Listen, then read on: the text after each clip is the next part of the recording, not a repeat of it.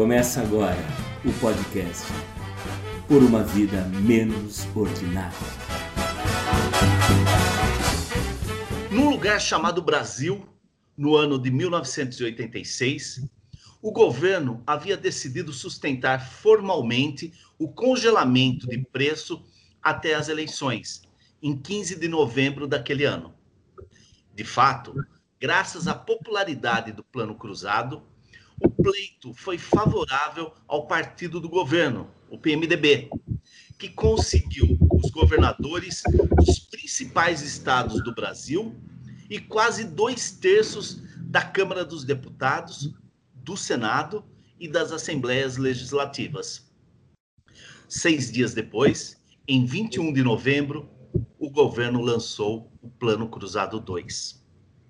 No mesmo lugar, Brasil, no ano de 2020, o governador João Dória anunciou nesta segunda-feira, 30 de novembro, o reforço em ações de enfrentamento da pandemia em São Paulo, para reduzir o contágio e evitar a pressão sobre o sistema de saúde. Todas as regiões do estado retornam à fase amarela do Plano São Paulo de controle sanitário e flexibilização econômica até o dia 4 de janeiro. Fechadas as eleições, após o segundo turno em 57 cidades, a população dos 5.570 municípios brasileiros foi informada que o Brasil vive a segunda onda do coronavírus e a capacidade da rede hospitalar pública e privada já preconiza um caos igual ou pior ao assistido nos meses de abril, maio e junho passados. Bom, também precisamos saber quem foram os vencedores e os derrotados.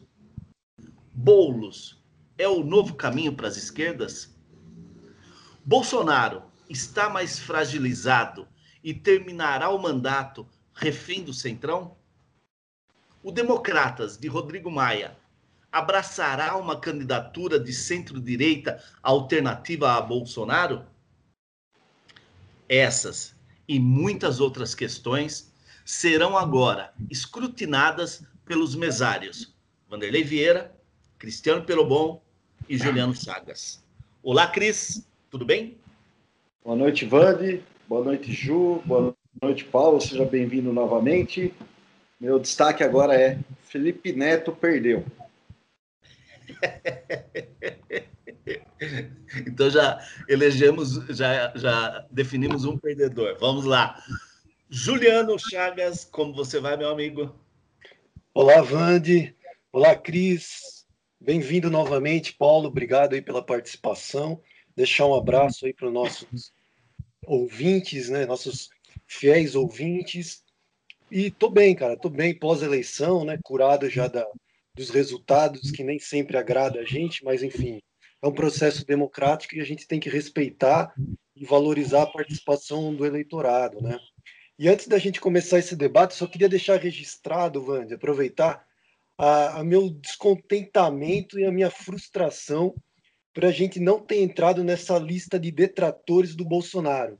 Acho que vocês acompanharam aí essa lista que apresenta nomes como a Laura Carvalho, é, até o Felipe Neto, né, que o, que o Cris citou agora, Gessé Souza, enfim, uma lista de influenciadores aí, e eu não sei por que a gente não entrou nessa lista.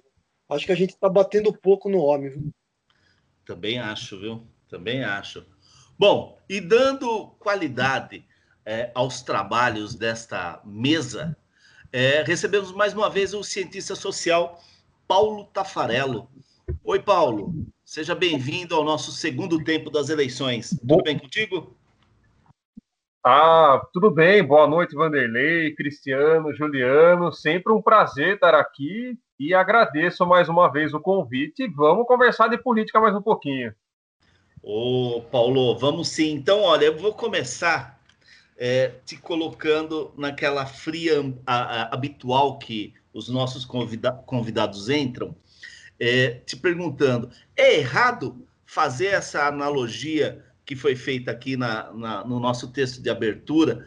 É, lá do, de 1986, do Cruzado 2, né, que era é, completamente diferente do Cruzado 1, que foi o, o, o grande cabo eleitoral é, do PMDB naquela eleição de 15 de, de novembro de 1986 e que depois se mostrou um, um, um, grande estelionato, né? Porque o Cruzado 2 vinha para desfazer tudo que o Cruzado 1 havia imposto, né? Ou, ou estabelecido, melhor dizendo.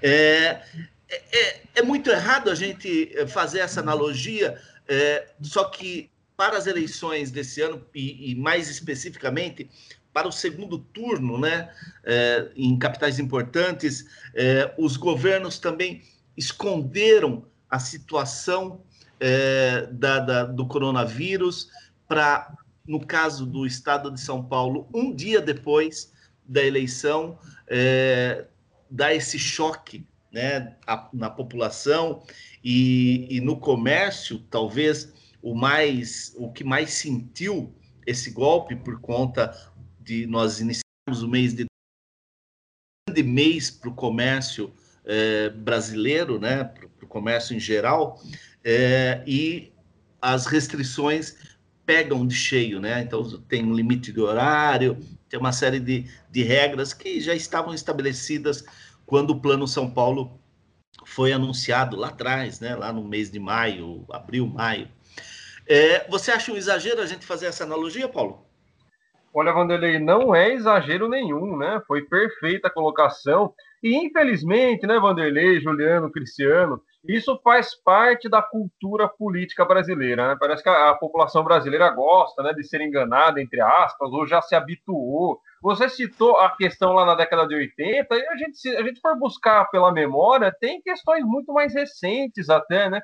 Quem não se lembra, por exemplo, do dólar do Fernando Henrique Cardoso no Plano Real em 1998, né? Segurando lá o dólar a um real, aquele dólar parelho, e vencidas as eleições presidenciais contra o Lula, já em 1999 o dólar dobrou, né? O preço e só foi subindo de lá para cá. Mais recentemente, vamos, vamos puxar também a eleição da Dilma mesmo, contra o Aécio, né?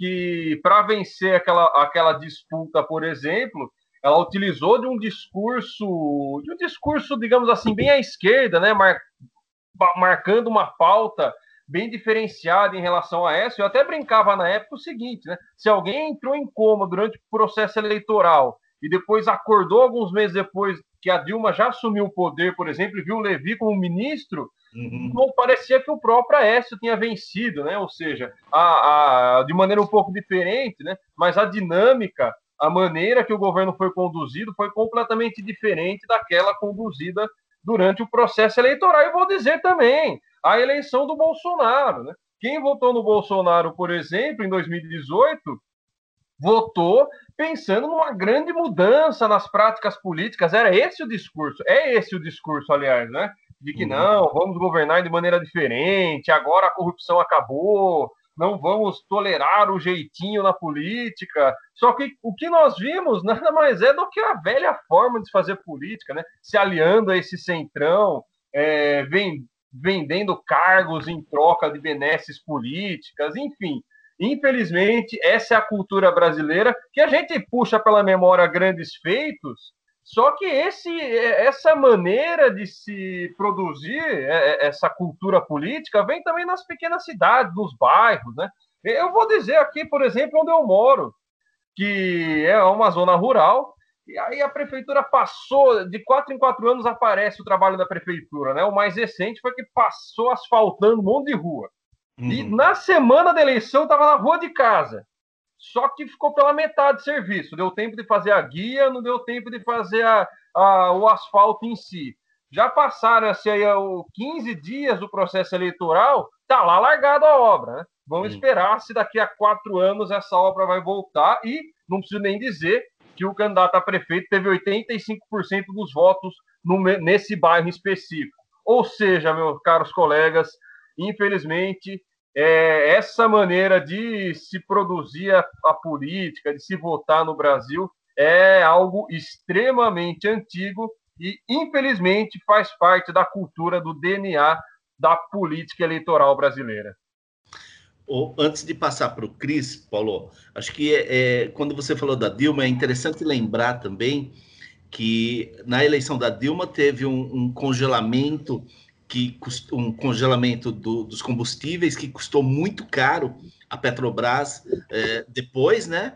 E, e um, um dos, do, do, dos elementos de um, um dos é, das peças de propaganda era exatamente o, o, o, gás de cozinha, né? Que, que teve seu preço congelado aí por quase dois anos, né? Se, se, se eu não estou enganado. Exatamente, exatamente, né? Mudou-se a dinâmica, né, da, da maneira de ter o preço, né, tanto da gasolina quanto do gás de cozinha, mas é mais um exemplo. Eu passei por vários exemplos, né, assim, uhum. de maneira genérica, mas é, é isso mesmo. Infelizmente, é comum tanto na, na esfera das grandes eleições, federal, estadual, quanto também na, na eleição pequenininha, na eleição do vereador, eleição para o prefeito. Isso está no, no, sangue da política eleitoral brasileira. O Cris, é, se, se é como o, o Paulo está dizendo, e, e, a gente sabe que é assim, a, a pergunta que eu te faço é o seguinte: é, falta qualidade no debate político no momento das eleições, mas é, a população está interessada nesse debate político também de qualidade? O eleitor, você acha que ele ele está a, a fim de, desse debate? Então, Vande, eu acho que dependendo do, do, do debate, talvez é, ele tenha interesse sim, né? Quando a gente fala, por exemplo, nas pautas municipais, eu acho que tem algumas coisas que ele, que ele tem uma percepção. É claro que é, não, não é de se esperar, não é justo e não é o dia a dia das pessoas esse debate político mais aprofundado, da, da, da, política pública, mais técnica ou ideológica. Né? Mas acho que algumas coisas que tocam o seu, o seu dia a dia, sim. É, e aí eu pego até os casos do que o, que o Paulo bem lembrou, acho que foi bem bacana.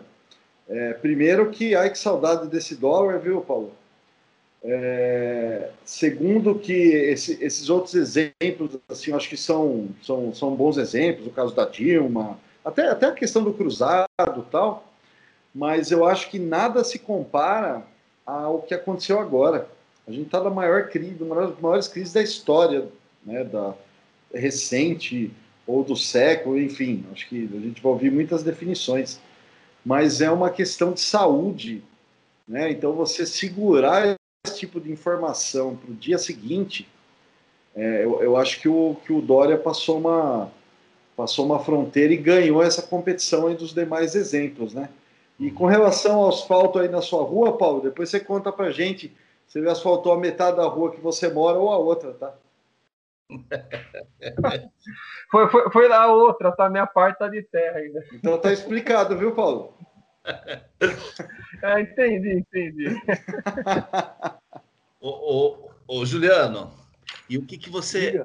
Pensa desta ação do, do Bolso Dória é, um dia após a eleição, quer dizer, é, com todas as negativas que, que o, o, Bruno Covas deu, né, com relação à situação da, da de controle da, da pandemia é, durante a eleição e, e, e foram repetidas, né, é, ter se, se descolado do Dória durante a campanha, mas no, no, no momento desse anúncio, é claro que pega em cheio é, o próprio Bruno Covas, porque a cidade de São Paulo talvez seja o, o, o a, a, parte do Estado é, que mais grita né, nesse momento.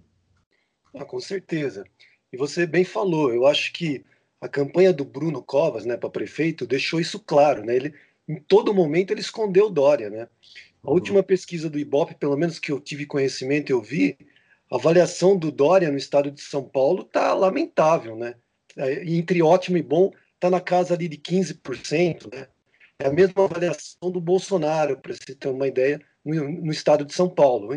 Enfim, é uma avaliação baixíssima, né? Ele tem uma rejeição muito grande, o Dória. Né? E aí, é, não, se, em se tratando do Dória, não me surpreende absolutamente nada. Nada que ele faça me surpreende. Né? Porque a gente já vem analisando as políticas públicas que ele tem adotado durante esses dois, an dois anos como governador, né? E para mim tem sido bem desastrosa, né? A gente até falou daquela, daquela, daquele projeto de lei que estava na LESP, né? Dele enfim, extinguir várias instituições no estado de São Paulo, sem um debate franco, né, sem a participação da sociedade. A gente já fez um episódio destacando isso. Então, assim, essa, esse pragmatismo dele de empurrar com a barriga até o dia seguinte da eleição, né, não me surpreende. Eu, eu já até esperava isso. Não só eu, como acho que parte do eleitorado que está mais atento, que está acompanhando com mais detalhe, né, o processo eleitoral, estava na cara que isso, aconte, isso ia acontecer. Né? Os pesquisadores da USP, eles, é, do Hospital das Clínicas, eu assisti várias reportagens né, na Globo News, por exemplo, e em todo momento eles afirmavam: olha, existe já uma segunda onda. É, se é que pode chamar de segunda onda, porque para mim acho que nem, nem acabou a primeira ainda. Né? Enfim, mas já existe uma segunda onda. É, então os casos estão estão ficando mais graves, estão aumentando, né? Tanto o índice de infecção e também de mortalidade, né? A gente está numa ascendência significativa. Eles já vinham falando isso há 15, 20 dias antes das eleições. E o Dória, né, como vocês já bem destacou, destacaram, o Paulo também, é o oportunismo político, né, de empurrar com a barriga até o limite da eleição, passou a eleição, aí a gente vê o que faz, né? Então, assim, eu não sou contra fazer essa regressão para fase amarela, quero já deixar bem claro, eu não sou contra. Agora, esperar uma, um processo eleitoral para depois tomar uma atitude, aí é uma é, realmente é lamentável, né? Mas vindo do Dória, infelizmente, para mim não é não é novidade nenhuma né? esse tipo de ação dele, viu, Wanda? Tá. É, eu, eu não sei se, se os números é, finais do segundo turno em São Paulo é, seriam é, sensivelmente alterados se, se a condução da questão do coronavírus é, fosse a, a, real, né? É, essa que foi tomada no, um dia depois. Eu não sei se a alteração dos números seria sensível, né? Concordo. É, porque me parece que o, o, o Boulos chegou num teto, né? É, e um teto é, que ninguém imaginava, né? E acho que nem a própria é, coordenação de campanha dele imaginava um teto tão alto, mas me parece que chegou num teto, né? E, e é interessante que os dois candidatos geraram a maior é, abstenção da história, né? Dizer, foram mais de 30% de abstenções. É, Paulo, eu gostaria de te ouvir um pouco é, com base nessa, nessa colocação. É, então, Wanderlei, eu realmente não sei exatamente o quanto influenciaria, né? Mas se a gente for analisar os números, é o seguinte: né? em condições normais, se a gente lembrar, um segundo turno normalmente ele tem três semanas de campanha. Né? É, esse segundo turno ele foi mais curto. Ele teve apenas duas semanas de campanha. O primeiro turno foi no 15 de novembro, dia 29 já foi a eleição do segundo turno, ou seja, as candidaturas tiveram só um final de semana cheio né, para fazer campanha. É, que a gente sabe que a campanha de final de semana normalmente é mais volumosa, tem mais gente na rua e tal. E se a gente for analisar as pesquisas, né, é, o Boulos estava numa ligeira tendência de crescimento, enquanto o Covas estava lá estabilizado, né, em, com 47%, 48%, né, é, sem contar os brancos e nulos. Né. Então, assim, mais uma semana de campanha. Se tivesse, na real, né, os dados sobre a questão do coronavírus, isso impactar, eu, eu não sei, viu, Vanderlei? Eu, eu tenho minhas dúvidas o, o, tamanho desse impacto, mas pode ser que o resultado não fosse alterado, porém os números ficassem um pouco mais embolados, né? É, mas, enfim, não foi o que aconteceu. E eu concordo com o que o Juliano falou, né? é, é essa questão de esconder números relacionados à saúde pública, né? É, é de uma insensatez, é de uma, é de uma pequenez política e assim nos assusta até, nos assusta e nos assusta principalmente a naturalidade com que os políticos lidam com isso, né? Eu não sei se, se vocês também ficam abismados com isso, né? A naturalidade, como no dia seguinte o, o Dória vai lá e que é outro que vendia também, né, como um, político da nova geração, da nova política, que também não faz nada diferente de outros. O não né? político, né? né? O trabalhador, é. João Trabalhador, né? Isso, João Trabalhador. É assim, ele usa. O, o Juliano foi muito feliz que não falou a palavra oportunista com o Dória. Quando vem, me vem o Dória na cabeça, é a primeira coisa que, que eu vejo, né? Quando interessa, ele usa a figura do pai que foi perseguido, perseguido na ditadura. Quando não interessa, ele usa a figura do pai empreendedor. Quando interessa, ele usa a ciência. Quando, enfim, é, é, é aquele típico político com, com as práticas mais abomináveis, né? Que eu considero, pelo menos. Eu acho, sinceramente, que não ia impactar no resultado final da eleição mas talvez os números fossem um pouco diferentes, né? Só lembrando que os números do Boulos, né, foi aí o, o, o, candidato a prefeito por um partido da esquerda com mais votos desde 2012, né? Então foi uma campanha muito significativa. É, o número de votos foi muito expressivo. Eu acho que o, que o Covas ganharia de qualquer forma, mas, mas eu acredito também que ele chegaria um pouquinho melhor no resultado final. E o número de abstenção realmente foi muito elevado, né? O que uhum. nos aponta que, assim, outra dúvida que fica no ar, né? Se esse assunto tivesse sido tratado de maneira mais correta, será que as abstenções não seriam até maiores do que foi? Né? Será que foi prudente ter realizado o próprio processo eleitoral nesse, nessas condições? Então, são várias questões que ainda ficam no ar, na verdade. Tá. Ô, ô Cris, queria também te ouvir um pouco e, e emendar já uma pergunta para você. Na sua opinião, o Boulos não ter participado é, do último debate, é, por conta da, dele, dele, ter se contaminado ali naqueles dias, e, e, a Globo não ter aceito fazer de forma remota, e eu, em momento nenhum, achei que a Globo faria, porque ela é muito rígida né, no, no, controle desse tipo de, de, de, programação, né, para o bem e para o mal, né, vamos, vamos podemos nos lembrar do debate de 1989, né, de Lula e Collor, né? Então, ela é muito, é, ela tem um controle muito severo desses debates, né? Então, o, por mais que, que, se reclame que ah, poderia ter feito remoto, remoto a gente sabe que o controle é muito menor, né? Mas eu te pergunto, você acha que é, a, a, não ter acontecido esse debate, é, de certa forma, prejudicou o Boulos e favoreceu o, o Bruno ou nenhum nem outro? Cara, é difícil saber, porque é, quem, quem, supõe que isso prejudicou o Boulos estava é, dando como certo que ele ia dar um banho no Bruno. E eu não tenho isso como certo. Uhum. Ele poderia, inclusive, é, é expor é, é, algum ponto de inexperiência onde o Bruno ia, ia poderia explorar a própria estratégia. Então é, é muito difícil falar. Com relação a não ter sido remoto, eu gostaria de mandar um abraço para as coordenações de campanha que assinam documentos, né? Em meia hum. pandemia, há um documento assinado é, é, que se algum dos candidatos ficasse doente, especialmente com a questão do Covid, não haveria debate. Uhum. Então, é, aí fica aí na rede social, hashtag Globo faz online e tal. Isso é proselitismo. Sim. Tá? Isso, isso é, é, é Agora, se ela fizesse online também, muito provavelmente isso pegaria para convertidos, seria para um outro ambiente. Então, a chance do bolo seria em TV aberta, porque ele precisava conquistar uma parcela do público, ou de indecisos, ou votantes no Bruno. É, por melhor, por é, melhor e mais qualificada que tenha sido a campanha do, do Boulos, eu já falei disso na, na última, acho que ele acertou é, muitas coisas na comunicação, o Bruno também mostrou uma resistência enorme, apanhou, apanhou muito no segundo turno, né? É, é, ele, era, ele era o candidato a ter votos tirados. Né?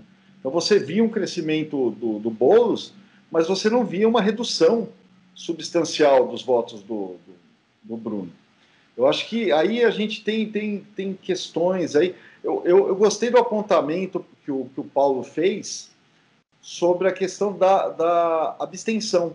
Talvez um anúncio da pandemia é, tivesse um efeito na abstenção, dado que o Bruno era é, amplo vencedor num segmento né, de mais idosos, né, aliás, de idosos, né, de, de uma idade mais avançada, que trouxeram problema para a campanha dele. A surpresa da campanha foi no primeiro turno, é, cujo impacto negativo foi na votação do Bruno.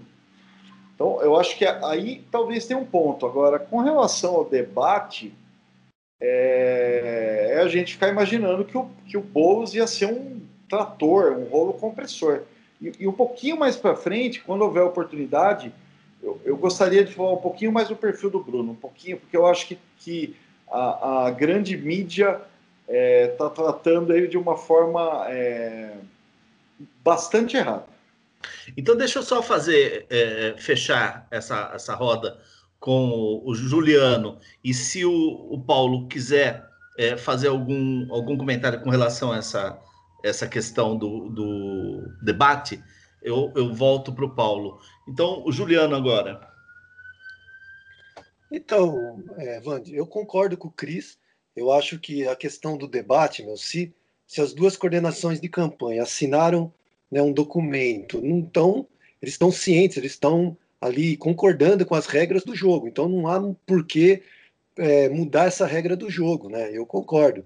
Eu acho que as coordenações de campanha têm que pensar numa estratégia de comunicação de poder compartilhar é, conteúdos, né? Eu acho que ainda as, as emissoras elas ficam muito restritas, né? Eu, enfim, tem que pensar numa outras estratégias de comunicação, mas eu concordo com o Cris também. Eu acho que é, ainda a televisão aberta tem um peso significativo em qualquer processo eleitoral. Não dá para ignorar isso, né?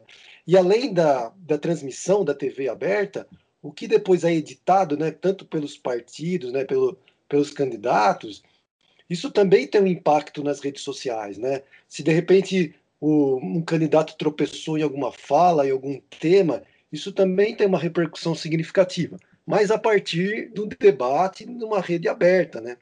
Então, nesse aspecto, eu concordo com o Cris.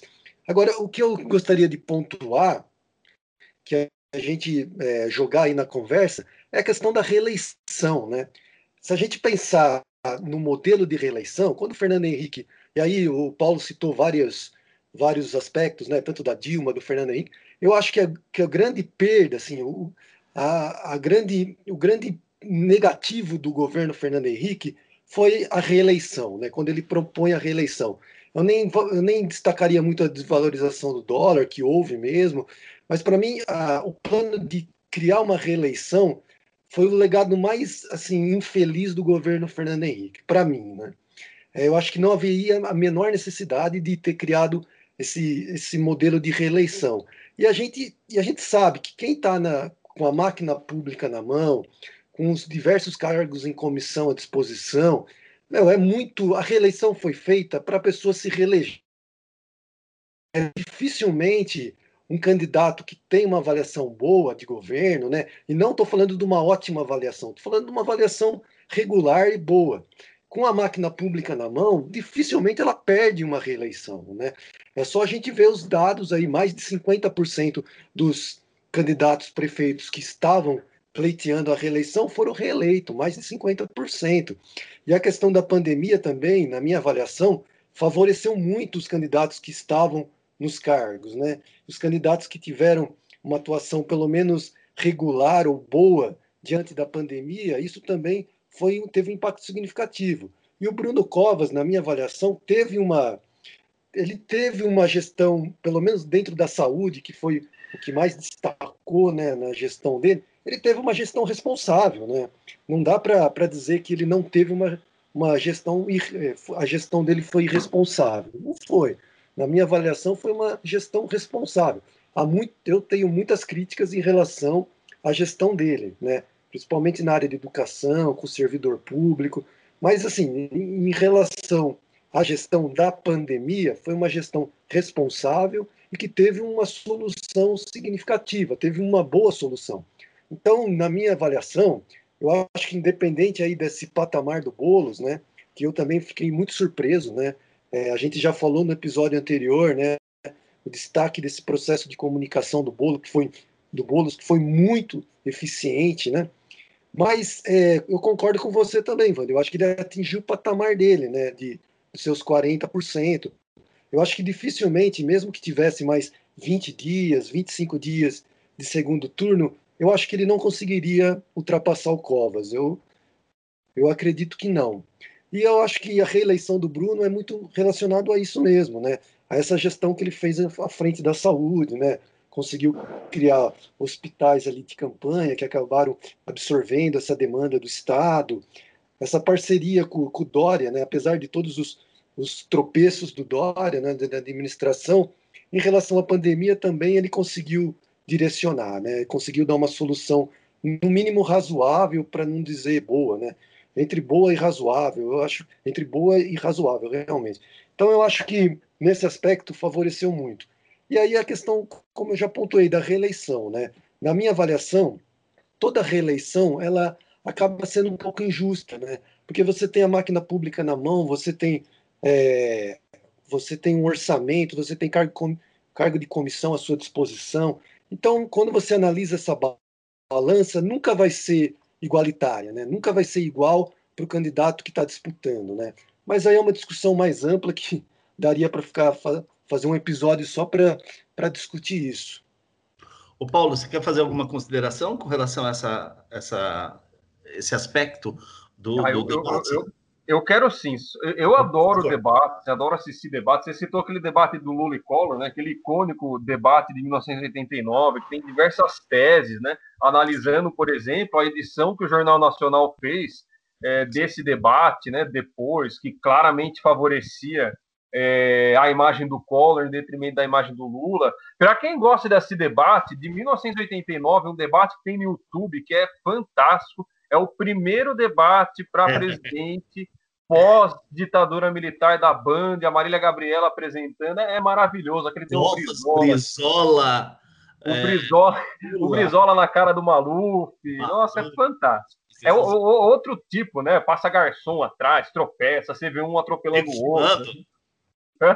Nego fumando fumando, né? Você vê como os debates, né, evoluírem nesse aspecto. E assim, a Globo agora partindo, pegando para agora 2020, a Globo desde o começo demonstrou que ela não queria fazer debate. No primeiro turno, a Globo não fez debate, né? A Globo não fez debate em quase nenhuma cidade, pois o número de candidatos eram muito elevados, né? É, e realmente, quem já conhece o mínimo é, de participação de campanha sabe que é de maneira muito antecipada que as regras dos debates são postas, né? E é claro que teve essa diversidade em relação ao Boulos e foi uma tentativa, acredito eu, da coordenação do Boulos, né, de tentar fazer um, um movimento para chamar atenção. É, agora, o debate ele iria gerar um impacto gigante no processo eleitoral?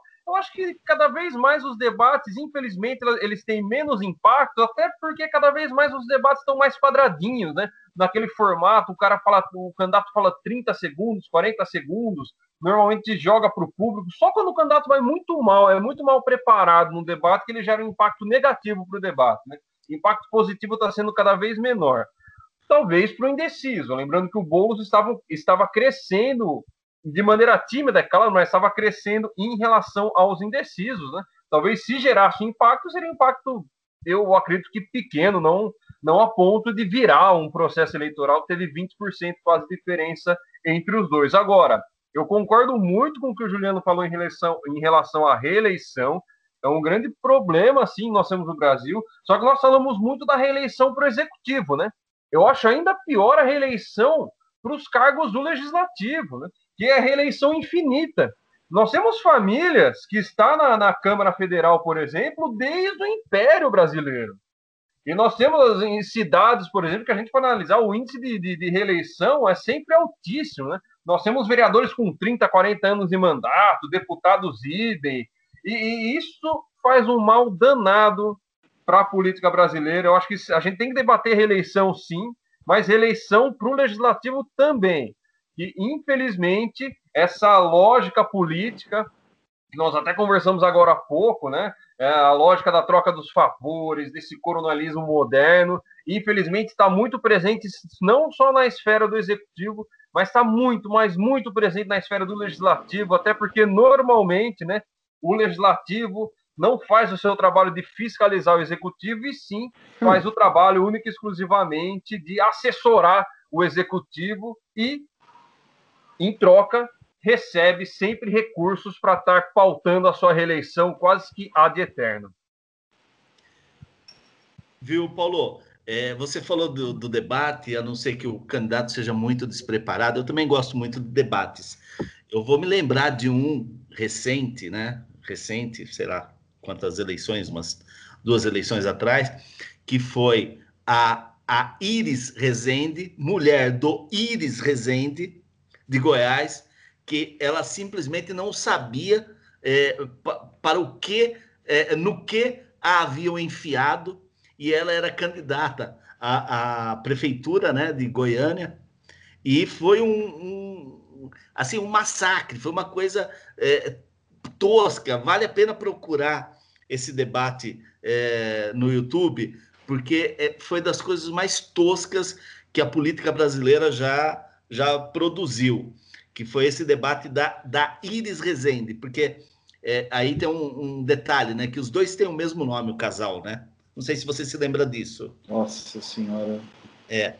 Bom. Ah, eu, eu lembro, esse aí foi demais. Tem também o do Russomano, mais ou menos recentemente, lembra? Quando a questão do transporte público, que ele falou que quem morava mais longe ia, ia gastar mais a viagem. Enfim, na eleição que o Haddad venceu a Prefeitura de São Paulo.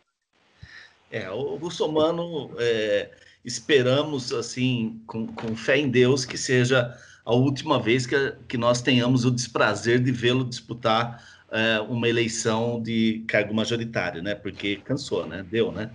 O, o Cris, você é, sugeriu de nós falarmos um pouco desse perfil do Bruno Covas. Eu, eu começo, então, é, esse, esse bloquinho é, te perguntando uma coisa. Você acredita que o, o Bruno, a partir deste mandato, alça voo próprio em relação ao Dória? Já te respondo, sim. Acredito que sim, mas, mas vamos lá. É, isso tem, tem um pouco a ver com a brincadeira que eu fiz no, no começo do programa do Felipe Neto, porque o Felipe Neto é um grande comunicador, a gente já falou disso, mas ele escorrega na casca de banana ainda para falar de política, né? E ele fez uma análise pós-eleição é, dando a eleição do Bruno como uma eleição da extrema-direita, que é um erro, um erro enorme, enorme. Você não pode jamais, pode não gostar do Bruno Covas, pode é, e deve é, tê-lo como um tucano clássico, é, e a esquerda pode não e deve não, não apoiá-lo, mas é, como extrema-direita não. Aí é um, é um erro grande. Né? O Bruno é, ao contrário do Dória, tem uma trajetória própria e longa na política. Né? Eu, eu, acompanhei boa parte disso. Né? O Bruno vem de militância dentro do partido, é, consegue ser candidato a deputado estadual, é eleito com votação no estado todo, ou seja, isso na, na, na, na sua primeira eleição, na reeleição e no, na sua eleição é, para deputado federal. Então, é um político ainda jovem, mas extremamente experiente e com capilaridade no estado todo. Né? É um político que acompanhou montagem de diretórios, é, etc. Né? Na questão dele ter virado vice do Dória, quando a imprensa, aí eu venho a minha segunda crítica, né? quando a imprensa fala o afiliado do Dória, ela erra bastante, porque ao contrário do Dória, que foi tirado é, de alguma startup lá da vida para ser candidato a prefeito pelo Geraldo Alckmin, é, o Bruno era pré-candidato né, nas, nas prévias do partido e um dos pré-candidatos fortes, com grande influência nas zonais. É nessa negociação que o Bruno vira vice do, do, do Dória. Então não é uma escolha do Dória. É, e aí é, a partir disso, claro, ele herda a prefeitura porque ele, ele, adere ao projeto do Dória, sim, mas como, como uma, uma, política de adesão. E a partir disso, ele, ele recebe a prefeitura das mãos do Dória, pelo Dória ter abandonado a prefeitura e segue uma trajetória própria. É, a avaliação se o Bruno é um bom político, se é carismático, se, é, se enfim, é, se vai ter um futuro como uma grande liderança, deixo para os senhores, para outras pessoas. Mas é um político, sim, é, é, com vida própria e que trabalhou muito bem nesse ano e meio para melhorar todos os seus índices de aprovação. Então, também aqui, em respeito à população de São Paulo, você tem índices, é, é, quando você verifica o começo da campanha no, é, do primeiro turno, obviamente, e você tiver curiosidade de verificar a avaliação de governo, ele tem avaliação positiva e alta em todos os quesitos de governo. Mesmo que a gente saiba que tem problemas. Eu não estou aqui fazendo defesa, tá, gente? Eu só estou é, é, colocando, situando um pouco mais. É, durante a gestão do Bruno, o Bruno fez alguns acenos para a esquerda, na nomeação, por exemplo, do Ale Youssef para a cultura. Então, ele consegue fazer uma interface muito boa com, com é, é, é, esse pessoal aí da, da esquerda da economia criativa, com uma boa parte do movimento ali de diversidade, é, movimento negro, LGBT, é, de forma a você poder sim classificar o Bruno e a, e a gestão dele como uma gestão de centro. E ele já começa a dar mostras né, é, de independência em relação ao próprio Dória. Quando no dia seguinte, por exemplo, é, apesar de ter é, espezinhado o Bolsonaro ali na, na, no discurso de vitória, ele fala em procurá-lo é, por questões de verbas, de projetos, enfim. É, então, eu, eu acho que o Bruno, hoje, ele, é, em termos de de, de divisão de poder interna no PSDB, em que pese que o Dória se posicionou bem aí no partido, mas eu acho que ele acaba ganhando a preferência de boa parte é, da direção, da, da, dos caciques ali mais, é, mais antigos, ali mais alinhado à questão de, de um partido de centro, centro-direita, às vezes variando, variando ali para centro-esquerda. Eu acho que ele é sim um contraponto ao Dória ali. É, Juliano, você participa desse debate? Claro. É, eu concordo com o Cris. Eu acho que não dá para comparar o Covas, o Bruno, com o Dória. Né? Para mim, o Dória é um oportunista, ponto final. Né? É um cara que, para mim, não, não quer dizer mais nada do que isso, é um oportunista. O Covas não, o Bruno ele tem, como o Cris já bem destacou, ele tem uma trajetória né, dentro do PSDB, foi deputado estadual, foi deputado federal, foi secretário de Meio Ambiente do Covas, né? Do, do Alckmin, aliás. Então, ele já vinha com uma trajetória né, dentro do PSDB e é legítimo que ele ocupe um espaço dentro, não só dentro do PSDB, como na política nacional. Né? Eu acho que, que é natural isso. Querendo ou não, ele conseguiu ganhar a eleição do, do, da cidade mais importante né, em aspecto de econômico, populacional do Brasil. Né? Então é lógico que isso vai ter um reflexo muito grande né, na projeção dele. Né? Ele, ele conseguiu se reeleger, na verdade, porque ele já era o prefeito. Né? Agora, eu penso que ele tem desafios muito grandes que ele também na campanha não, não pontuou, né? pelo menos o que eu, que eu assisti da campanha, eu acompanhei bem de perto a campanha de São Paulo, né? Eu sei que o podcast, o nosso episódio não é só sobre São Paulo, mas como a gente está no estado de São Paulo, a gente acaba falando um pouco mais sobre, sobre São Paulo, né?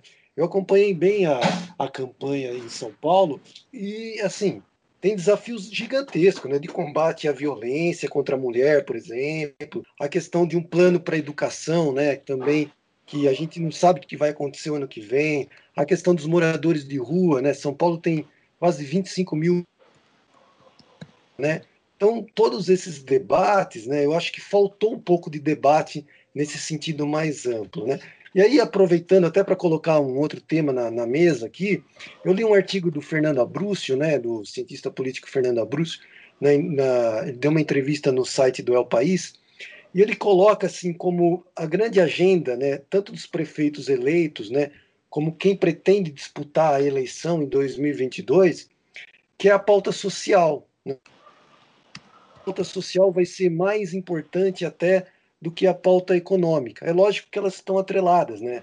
A pauta social depende de recursos da economia, mas a ênfase na, na, na pauta social vai ser gigantesca, na opinião dele. Ele falou que já está acompanhando algumas pesquisas qualitativas, ele acompanhou algumas pesquisas qualitativas tanto aqui em São Paulo como em outros estados, né? E ele falou que essa pauta social está muito forte na cabeça das pessoas, né? E a gente sabe que com a pandemia, com essa recessão toda que houve na economia, eu acho que essa pauta social vai ficar cada vez mais mais presente. E ele também faz um paralelo que eu achei interessante, que como essa pauta social acaba desvaziando um pouco o discurso bolsonarista, né? E a gente vê que quem, quem privilegiou o discurso bolsonarista nessas eleições, né? A gente viu muito militares tentando se candidatar, né? Muito delegados e nem todos tiveram sucesso, né? Em cima dessa pauta bolsonarista mais ideológica, enfim, de combate à violência, né? Como foi é, uma coisa totalmente truculenta né, na eleição de 2018. Então eu achei bem pertinente essa avaliação dele, né, de colocar a pauta social como destaque, tanto agora para os prefeitos reeleitos ou eleitos, quanto para 2022 também. E aí eu queria colocar isso na roda também para vocês, se vocês quiserem comentar. Paulo Tafarello. É, eu não sei se você gostaria de fazer alguma observação aí com relação a esse debate nosso do, sobre o, o Bruno. Ah, eu, eu, eu quero sim. Tá. Quero sim. Então, deixa eu já, já ir emendando as coisas aqui para que a gente possa é, sair, sair do tema é, já com, contigo. Né? Sai, sai do tema, mas você já emenda um novo tema aí. Né? Um, um, um... É o seguinte: o, o Juliano falou agora dessa questão do, do debate é, social, né, das, das, das, necessidades das questões sociais.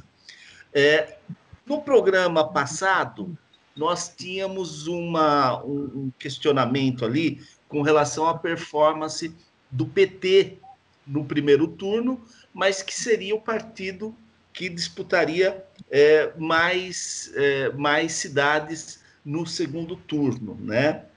É, bom, fechada é, a, a, votação, é, conferidos os, os votos, descobriu-se que o PT, pela primeira vez desde a redemocratização, e aí é importante a gente lembrar 1985, a primeira prefeitura de uma capital, que foi Fortaleza, com Maria Luísa Fontenelle. Depois, na eleição seguinte, em 88, três prefeituras, sendo duas muito importantes, Porto Alegre com o Lívio Dutra, São Paulo com Luísa Erundina e Vitória com Vitor Buais, né? E desde 1985, pela primeira vez, o PT não vai governar nenhuma capital. Então, eu já quero emendar essa questão é, também com esta fala do Juliano, quer dizer, o PT perdeu completamente o discurso? Antes a tua a tua opinião aí com relação a esse debate do, do Bruno e já emendo essa questão para você, Paulo. Ah, beleza. Não, é, é rapidamente que eu, é, é, o seguinte: primeiro eu quero dizer, eu vou falar como analista político, eu particularmente não sou fã das gestões PSDBistas, né? Parece que o PSDB, quando se preocupa com, com social, é aquela coisa.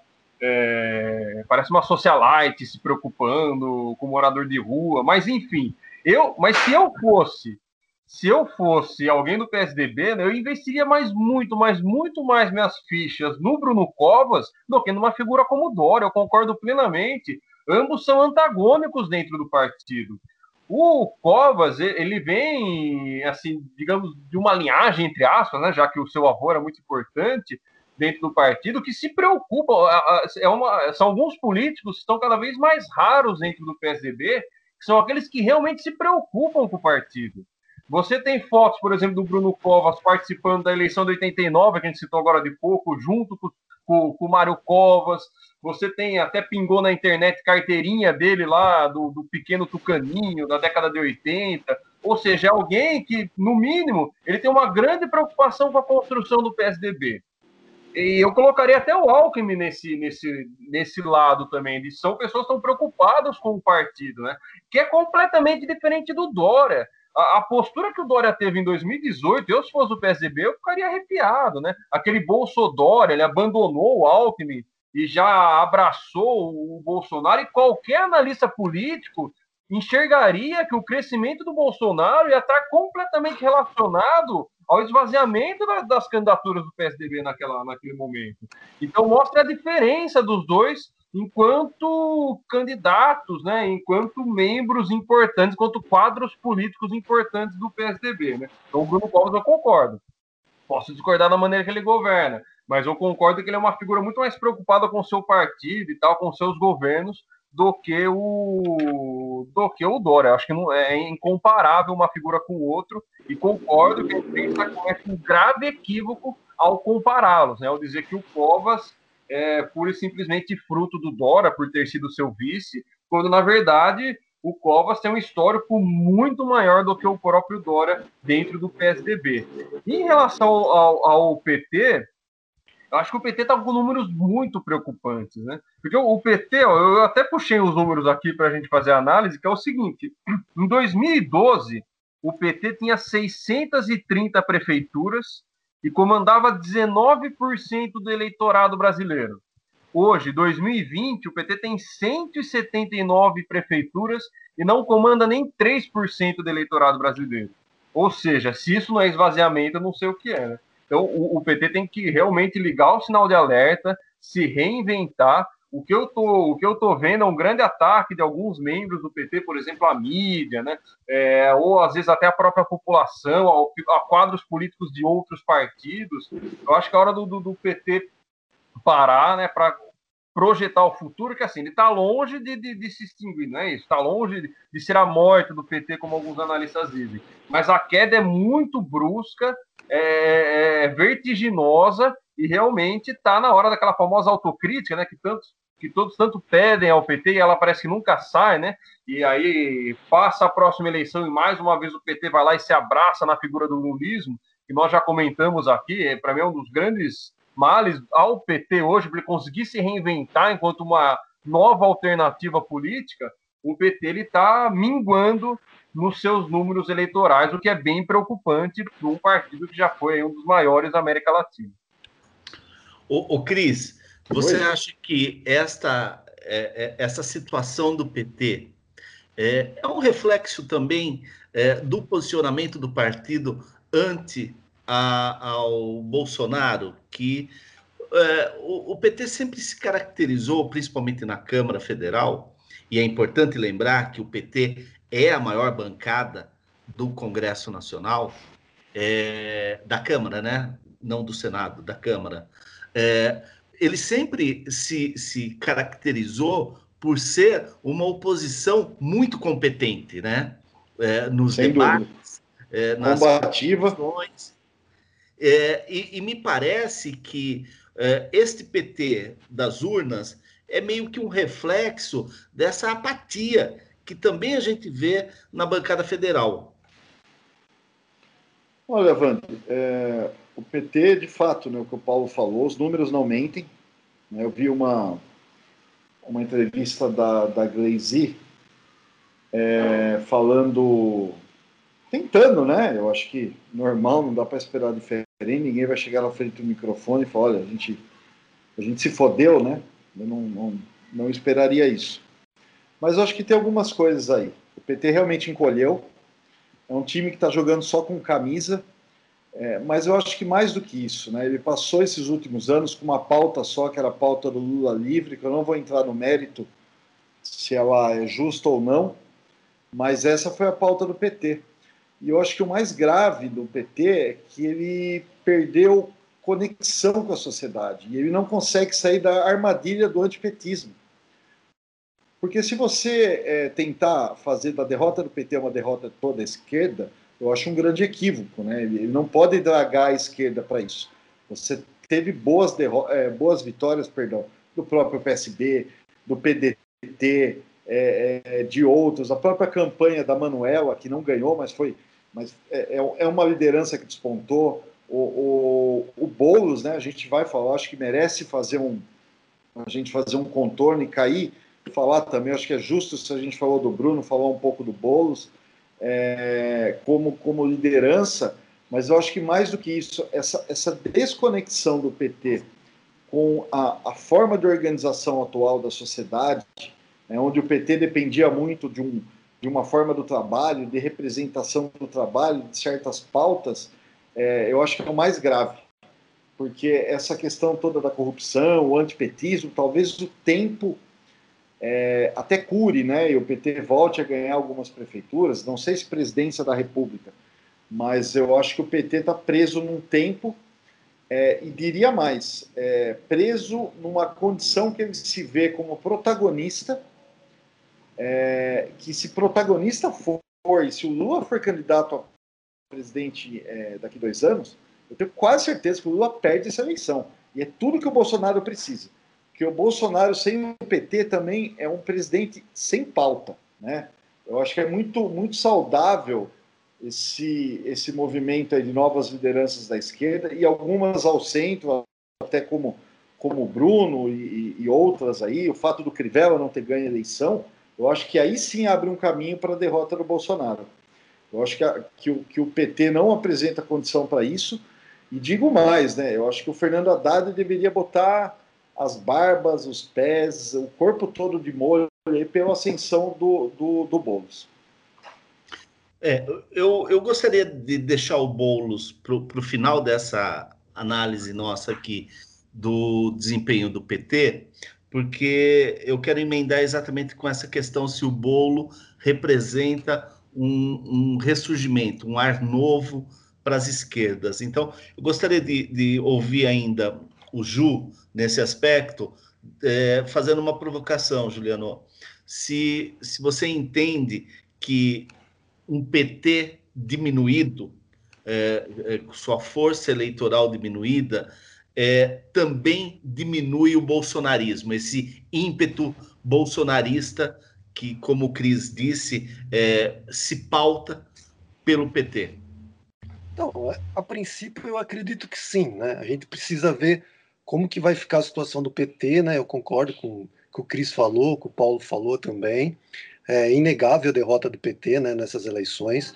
Agora, vamos ver se eles vão ter capacidade de se reconstruir em dois anos, né, de procurar um discurso que seja acessível, uma agenda mínima que possa envolver o eleitorado novamente. Como bem disse o Cris, sair dessa armadilha antipetista, né? Enfim, vamos ver o que vai acontecer, né? É, eu acho que o Bolsonaro, como eu já falei no episódio anterior, ele tem uma base eleitoral ainda forte, né? Se a gente analisar a última pesquisa XP, né, que saiu agora é, finalzinho de, de novembro, né, depois do primeiro turno, ele ainda tem uma avaliação entre ótimo e bom tá em torno de 30%, né, 29, 30%. Então assim, ainda, apesar de tudo, ainda ele tem uma base uma base forte, né? Agora, o que fica claro, o que ficou claro para mim primeiro, que o PSOL ocupou o espaço que o PT tinha em São Paulo. Para mim isso ficou claro, até pela infeliz indicação do Gilmar Tato para disputar a prefeitura, né? É um cara que não tem identificação nem nem muita identificação dentro do PT, que saca o eleitorado paulista, né? Eu acho que se fosse o Fernando Haddad, se o Fernando Haddad tivesse aceito essa indicação, eu acho que aí a gente teria um termômetro melhor, né? Para saber Bolos e Haddad quem despontaria ali, né? Agora, em relação ao Gilmar Tatos, o, o Boulos levou de lavada, né? Então, nesse sentido, é, eu acho que ainda é um pouco prematuro para a gente ter uma análise mais eficiente, mais é, correta de saber se o PT fará frente ao Bolsonaro, se o Bolsonaro vai ser, vai ser também fragilizado por uma candidatura de centro, ao invés de uma candidatura mais à esquerda, né, que seria a candidatura do PT, por exemplo. Eu não sei, sinceramente, eu acho que ainda é um pouco cedo para a gente pautar isso.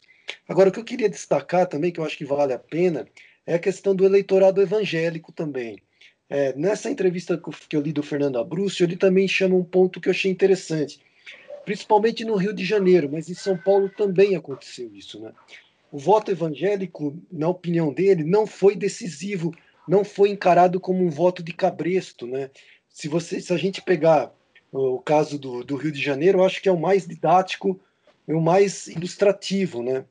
É, a vitória do Eduardo Paz em cima do, do Crivella, eu acho que tá certo. A gestão do Crivella foi em todos os aspectos desastrosa, né?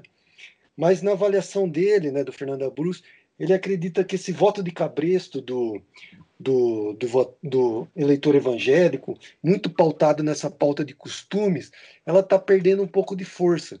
E aí eu acho que, é, respondendo ainda um pouco essa pergunta sua, eu acho que vai ter um impacto maior na eleição ou não do Bolsonaro do que necessariamente se o PT vai perder força, né? Eu acho que esse voto evangélico a gente tem que observar, ficar muito atento a ele em relação às próximas eleições de 2022, porque na avaliação do Fernando Abruzzi e na minha avaliação também, depois de ler bastante sobre o que ele escreveu e ver outros cientistas políticos também, eu acho, como eu falei, essa pauta de, de social, eu acho que ela vai ganhar uma projeção muito grande e vai acabar se impondo em, em relação a essa pauta de costumes, né? Por exemplo, emprego, saúde, educação, essas questões mais concretas, mais pragmáticas do dia a dia da população, eu acho que já está tomando o lugar dessa pauta de costumes, que foi essa pauta horrorosa de 2018, né?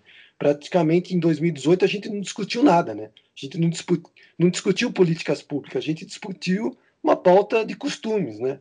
É, se existia ideologia de gênero, se existia kit gay, essas bobagens, né? Que parecem um parque infantil, né? Parece uma coisa ridícula, né? Você parque infantil na pior, no pior, assim, na pior ilustração possível, né?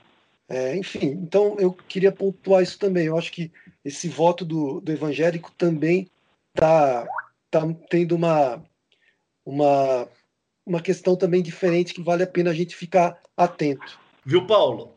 E é, como foi citado o, o Gilmar Tato agora, é, este, é, é, é esta família, né? ela não pode criticar muito a família Bolsonaro, né? Que tem o Carlos na Câmara, o, o Eduardo na Câmara, Eduardo na Câmara Federal, o outro lá, o Flávio no Senado, presidente, porque olha, neste momento só o Gilmar não está com mandato e os outros três irmãos dele, o Arcelino, é, é, vereador há sete mandatos em São Paulo. O Jair Tato foi eleito agora vereador em São Paulo. O Enio Tato é deputado estadual e o Newton Tato é deputado federal. Ou seja, é, isso deixa muito claro o porquê que Gilmar Tato foi essa opção mais do que infeliz é, do PT para, para, para, para disputar a prefeitura de São Paulo, né? É, mas eu gostaria de entrar naquilo que o, que o Cris falou agora há pouco, sobre é, quem será é, Boulos daqui para frente, né? se será essa opção é, da esquerda ou não. Então eu, eu começo com você, Paulo. É, o que, que você acha? Qual, qual é o caminho de Boulos a partir de agora com essa votação expressiva, né? é, que ele teve, é, superando o candidato do PT, que não é pouca coisa, e superando tantos outros é, factoides que, que apareceram aí na eleição de 2018, com um discurso assim é, muito alto nível, com, com, com, um discurso muito agregador, né, chamando o pessoal, é, incentivando o pessoal a olhar para a política. Quer dizer, na tua opinião, o que, que você acha? Quais serão os caminhos de bolos a partir daí? Olha, é, uma pergunta bem complexa de se responder, né? Primeiro, o, o Juliano falou uma coisa muito interessante em relação a essa queda do PT, talvez seja relacionado, né? É, primeiro, a campanha do Lula livre, né? O PT realmente bateu muito nessa tecla, né? E a escolha agora do Tato como candidato a prefeito na cidade de São Paulo, uma escolha extremamente infeliz, né? Que alguém que não tinha capilaridade para ser candidato a prefeito, e mesmo lá atrás, as pesquisas já apontavam o Boulos na frente do, da candidatura do PT, né? É, e, mas por que eu estou chamando a atenção disso? Primeiro porque o pessoal em si, o que o Juliano falou em relação à bancada petista na Câmara, nós temos lá mais de 50 deputados federais do PT, só que é, é uma bancada que não aparece, né? O, o pessoal, por exemplo, que é um partido que tem um quinto dos deputados que o PT tem, tem 10, tem 10 é, deputados federais eleitos, só que é uma oposição que aparece muito mais, né? É uma oposição que gera muito mais incômodo, por exemplo, é ao governo Bolsonaro, ao governo central, uma oposição ali feita com, com maior eficiência, com mais inteligência. Isso acaba, de alguma maneira, mesmo que nos votos agora, o Boulos foi muito bem, né? Mas no geral, é claro que o PT teve muito mais votos que o PSOL, mas acaba, digamos assim, consolidando uma nova maneira né, de se fazer oposição, uma nova esquerda é, que está se consolidando aqui no, aqui no Brasil. Então, por que, que eu disse isso? Porque esses próximos dois anos vão ser muito importantes para 2022, né? É, e muito passa ainda pelas decisões que o PT vai tomar. Porque assim, o, o, eu não vou nem dizer o Boulos, né? Mas o pessoal ele está cada vez mais pronto, eu diria, para começar a protagonizar mais esse processo eleitoral. Só que, por outro lado, nós temos ainda é aquela velha história, né? O, o, o velho está morrendo, até faz parte do livro que eu vou indicar mais para frente, mas o novo, o novo não nasceu ainda completamente, né? Então, qual vai ser a estratégia daqui para frente? O Boulos, por exemplo, findada a eleição, ele já é, fez um discurso agregador, um discurso pra, de unidade das esquerdas.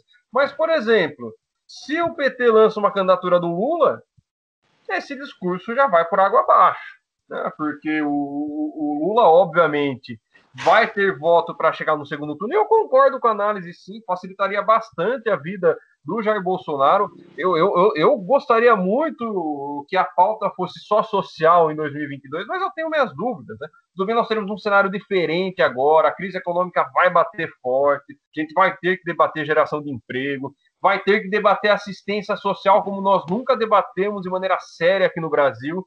Mas quando vem chegando o processo eleitoral, a gente sabe essa máquina de fake news, né? Essa máquina aí do ódio que acaba disseminando para todo canto. Então, não, não sei se Espero que a pauta social chegue de maneira qualificada em 2022, mas não sei se ela se vai ser só ela. Né? A gente sabe que numa eleição federal tem muitos aspectos que são relacionados. E o Jair Bolsonaro tem 30% de voto. Ele já sai ali, porque faça chuva, faça sol, ele fala a bobagem que for, ele tem 30% de aprovação. Aí vem o, o, outro bloco, né? Aí tem os 30% que desaprovam e esse bloco central. O, o, Centrão vai fazer o quê? Vai lançar uma candidatura própria? O Maia, por exemplo, seria um candidato? O DEM vai ter cacife para bancar uma, uma candidatura que aí sim seria preocupante para o Jair Bolsonaro, porque tiraria votos da direita. E por outro lado, a esquerda vai insistir no Lula, por exemplo, o PT saindo com uma candidatura do Lula isso você, de, de alguma maneira, é, joga para escanteio outras possíveis candidaturas que com certeza teria menos rejeição do que a candidatura do Lula e com mais possibilidade de vitória no segundo turno. Então, assim, essas conversas de dois anos agora que vão definir mais o cenário para frente, mas acho que muito passa ainda pelas decisões do próprio PT. O PT, o Partido dos Trabalhadores, ele vai conseguir não ter esse protagonismo todo? Em São Paulo, foi o exemplo de que ele não conseguiu. Ele poderia ter optado por, por um apoio a Boas. Agora, em outras cidades, o, o PT até, vamos pegar o exemplo de Porto Alegre, Sorocaba aqui perto, mas no geral o PT ele não consegue é, não ser protagonista, né? Nós tivemos agora há pouco, por exemplo, a disputa com o João Campos, onde o, o, o PT e o PSB se engalfinharam. Então, o que vai definir esse processo vai ser exatamente essas conversas e se o PT vai ou não ainda querer ser o protagonista em todos os sentidos do processo eleitoral. Se o PT optar por ser, aí o Bolsonaro com certeza vai comemorar, porque o Bolsonaro é aquele político do ódio, aquele político que precisa de um inimigo claro. Se ele não tem um inimigo claro na sua frente, ele, ele arruma um. E o PT é o inimigo mais óbvio e é aquele que traz mais votos para o Bolsonaro. É, e, e, se nós falamos agora há pouco dessa, dessa necessidade de qualificação do debate, me parece que uma candidatura de Lula não iria propiciar é, a, a, qualidade do debate, né? É, havendo esse embate entre é, Lula e Bolsonaro, não é, Paulo? Ah, com certeza, com certeza, porque aí todo aquele, todo aquele ambiente de 2018, né, que vem de até 2016, do impeachment, volta à tona, né? O Bolsonaro cresce com esse sentimento antipetista, né? Ele se aproveita muito bem disso, diga-se de passagem. Ele teve uma. A gente discute pouco isso, mas o Jair Bolsonaro tem uma estratégia de comunicação que é, é horrível, mas eficiente, né? Ele consegue dialogar com uma parcela muito significativa da população brasileira. E uma candidatura com, contra o Lula para o Bolsonaro seria melhor, o melhor dos mundos para ele, com certeza. O debate ia cair bastante, né? Por mais que eu tenha certeza que o Lula ia tentar mostrar ali os feitos do seu governo, a gente sabe exatamente para que caminho iria, iria ir esse debate Bolsonaro versus Lula, que seria o debate mais óbvio do confronto direto e que pode, pode é, em hipótese, favorecer bastante uma reeleição do Bolsonaro. Ô, ô Cris, eu gostaria Opa. que você falasse um pouco disso também, mas é, eu quero já colocar um, mais um ingrediente aí, já que nós entramos em 2022, é, o Democratas. O Democratas me parece que é um partido que sai dessa eleição fortalecido e é, com independência com relação ao centrão. É, e que pode escolher uma candidatura é, que, que, que, seja alternativa dentro de um cenário Lula e Bolsonaro, é, uma alternativa de centro-direita ou de uma direita mais moderada, vamos dizer assim, né, em relação ao que se tem aí hoje é, em apoio ao Bolsonaro, mas me parece que o Democratas é um partido que sai, principalmente por conta dessa vitória no Rio de Janeiro, que talvez seja o melhor exemplo da derrota de Bolsonaro nessas eleições, que é a eleição do, do Crivella. Então eu gostaria que você falasse um pouco dessa desse dia da marmota do PT nessa eleição é, e o DEM nesse cenário para 2022. Bom, é, eu acho que a gente fala de 22, obviamente a gente vai ter que considerar em qual contexto o Brasil estará. Né?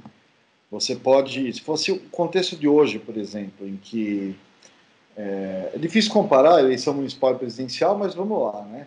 Em que as pessoas procuraram é, votar em, em, políticos um pouco mais experimentados, com um discurso um pouco mais moderado de centro. Haveria um grande problema para o Jair Bolsonaro.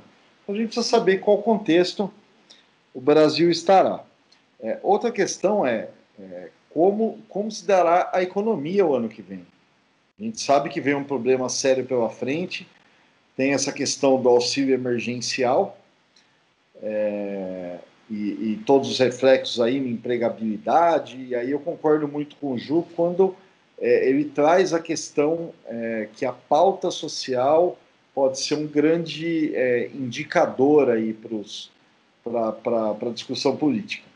Mas aí falando diretamente do DEM, o, o eu acho que é, há uma grande possibilidade de uma, de uma candidatura a partir do DEM. O DEM está super bem posicionado em São Paulo. Né? Ele tem, é, tem um vice-governador, tem, tem pontos aí com o João Dória.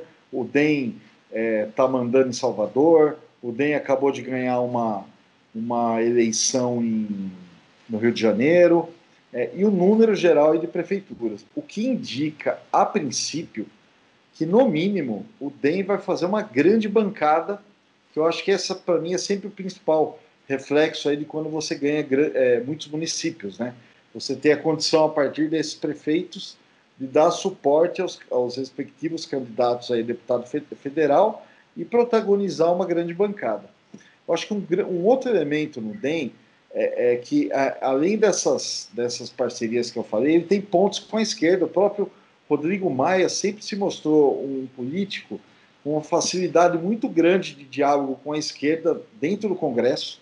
Se você observar, por exemplo, as duas, ah, duas ou três, já nem sei mais, né, é, eleições que ele teve como presidente da Câmara, ele contou com votos ali, com destaque para votos do PCdoB, é, e votos no PT, votos ali, enfim, da, da centro-esquerda para a esquerda. É, tem pontes ali com, com Flávio Dino, tem ponte é, estreita com, é, com Ciro Gomes. É, e tem um outro fato, né, que aí a gente pode falar até um pouquinho do PT, até desse fortalecimento do DEM. Com, com, esse, com esse resultado é, péssimo para, para o PT, com o resultado horroroso que o PT teve em São Paulo e que o Gilmar Tato impôs a sua candidatura, foi uma candidatura de burocracia interna, não foi uma candidatura de rua. Eu acho que dá condição dos partidos, ali da centro-esquerda, que não tiverem vergonha de, de aderirem ali uma, uma campanha de centro, se descolarem do PT. Então, o PT, a, a exemplo do próprio Jair Bolsonaro, na eventualidade de uma, de uma, uma candidatura com, com um certo corpo aí do, do centro acontecer, ela, ela também põe um risco do PT ficar isolado.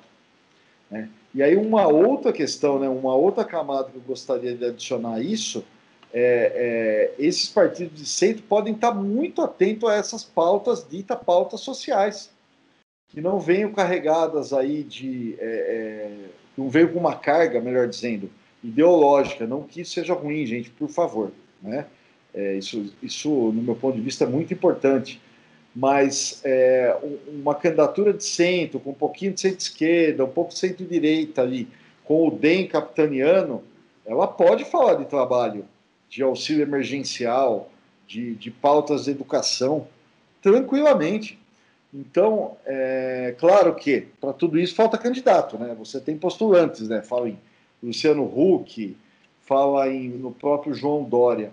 Mas eu não vejo aí uma, uma, nessa possibilidade de uma candidatura que não tenha pautas, que não tenha cara. Ela depende um pouco do contexto. Se o contexto for polarizado, ela tem mais dificuldade. Aí eu acho que esses partidos aí, boa parte, podem aderir à reeleição do, do próprio Bolsonaro. Mas hoje, a partir do resultado, principalmente do DEM, como você destacou, Vande, eu vejo grande a possibilidade de uma candidatura de centro forte e com pautas de adesão popular, inclusive. Ô, ô Ju, e tem mais um elemento aí que precisa ser considerado para esse, esse voo do DEM, né, que, que talvez tenha se iniciado nessa decolagem, que é a possibilidade é, da reeleição é, do Alcolumbre e do Rodrigo Maia para as casas, para as respectivas casas, né? Senado e, e Câmara Federal. É, que isso também é, deixaria o, o, Bolsonaro ainda mais nas cordas com relação ao DEM, não é? Ah, eu, eu, eu concordo. Assim, eu particularmente, eu torço para que não haja essa possibilidade, porque é, eu, eu não concordo muito com essa, né, essa questão do Rodrigo Maia tentar mais um mandato como presidente da Câmara, o mesmo Alcolumbre, eu acho que aí é, é aquele jeitinho brasileiro de tentar ficar no, agarrar o poder em todas as, de todas as formas, né? Eu acho que isso é, é péssimo para nossa democracia, né? Você tentar ali o jeitinho. Mas eu concordo, se eles conseguirem se reelegerem, né, presidentes da Câmara e do Senado, eu acho que vai ser um complicador para o Bolsonaro, porque, como eu já disse no episódio passado, né, e outros episódios também, o Rodrigo Maia muitas vezes pautou o Congresso, né? Deu uma de primeiro-ministro ali e pautou o Congresso, né? Então, assim, vai ser para o Bolsonaro vai ser péssimo, né? Se os dois conseguirem se reeleger.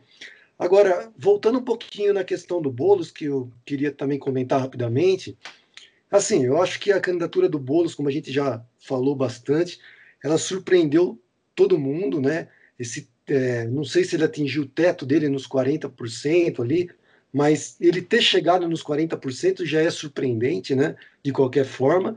Mas eu acho que se ele pensa em ter uma projeção nacional, eu acho que ele ainda precisa melhorar um pouco a imagem dele, essa imagem meio radical, né? A gente sabe que ele vem dos movimentos sociais, ele vem do MTST. Eu, particularmente, conheço um pouco o MTST. Eu sei que é um trabalho extremamente sério que é feito. Né? É, levar a moradia, como ele cansou de falar na própria na campanha dele, né? o direito à moradia é um direito constitucional. Né? Então, não existe radicalismo quando a gente pede para que haja um, é, uma, políticas públicas que estão na nossa Constituição, né? Então não dá para dizer que isso é radicalismo. Só que é, eu acho que ele também acaba se tornando um alvo fácil, tanto da direita como do centro, né? Por ele ter, ser muito atrelado a esses movimentos sociais. Então, eu acredito que, como eu já falei, se houver uma pauta social e o Bolo souber trabalhar essa pauta social, principalmente na crise econômica que vai vir o ano que vem, né? Com o fim do auxílio emergencial, mesmo que a economia comece a melhorar com a questão das vacinas, né? a pandemia acabe caindo um pouco, vai ser um ano, 2021 vai ser um ano econômico extremamente difícil, né? Pelo menos o que eu li especialistas, todo mundo concorda com isso, né? Não dá para dizer que vai ser uma recuperação rápida, né?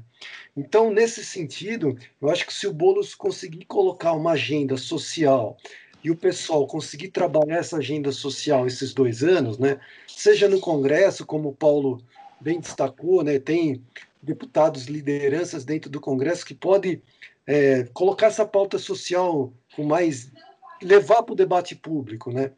Mas eu acho que ainda o Bolos vai ter um pouco de dificuldade de, de desassociar essa imagem que ele tem dos movimentos sociais e caminhar um pouco mais para o centro, né? Ele já fez um pouco isso nessa campanha, né? É, por exemplo, eu não vi ele falar, eu não vi ele em momento algum citar o M, um MTST assim como uma bandeira que não, eles vão fazer parte do meu governo, esse discurso mais radical, né? Então eu, eu não vi, eu, vi, eu vejo ele caminhando um pouco para o centro e eu acho isso ótimo, né? Eu acho que a gente, quanto menos for ideológico as eleições, no sentido de é, direita contra esquerda, de, a qualquer custo, eu acho que todo mundo ganha com isso. E eu concordo com o Cris também. Eu acho que o DEM vem ganhando um protagonismo muito grande. Eu li a entrevista do ACM Neto na Folha de São Paulo, né? Ele fez uma análise muito interessante e ele mesmo ele desconversa, né, numa possível candidatura à presidência, mas desconversa até o parágrafo 2, né? Até o segundo parágrafo, né? Ele diz que o projeto pessoal dele é se eleger governador na Bahia, mas, né, se os ventos mudarem um pouquinho, eu posso eu posso eu posso acabar também entrando nesse jogo, né? Então, assim, é, é, é, muito incerto ainda, porque faltam dois anos, mas eu não tenho dúvida que o DEM ganhou protagonismo, né? Ele ocupa o lugar que o PMDB ocupava, pelo menos na minha avaliação, ainda que o PMDB seja o MDB agora, né, seja um partido ainda forte, ele acaba ocupando esse espaço do, do PMDB, né? Agora, se vai ter uma candidatura do DEM, né, uma candidatura própria, eu acho que ainda é muito cedo para a gente avaliar isso, né? Eu não vejo, por exemplo, o João Dória e o PSDB abrindo mão de uma candidatura em função do DEM, por exemplo. Eu acho que o Centrão ainda tem vai ter uma dificuldade muito grande de achar uma liderança e, e pactuar essa liderança de Centrão.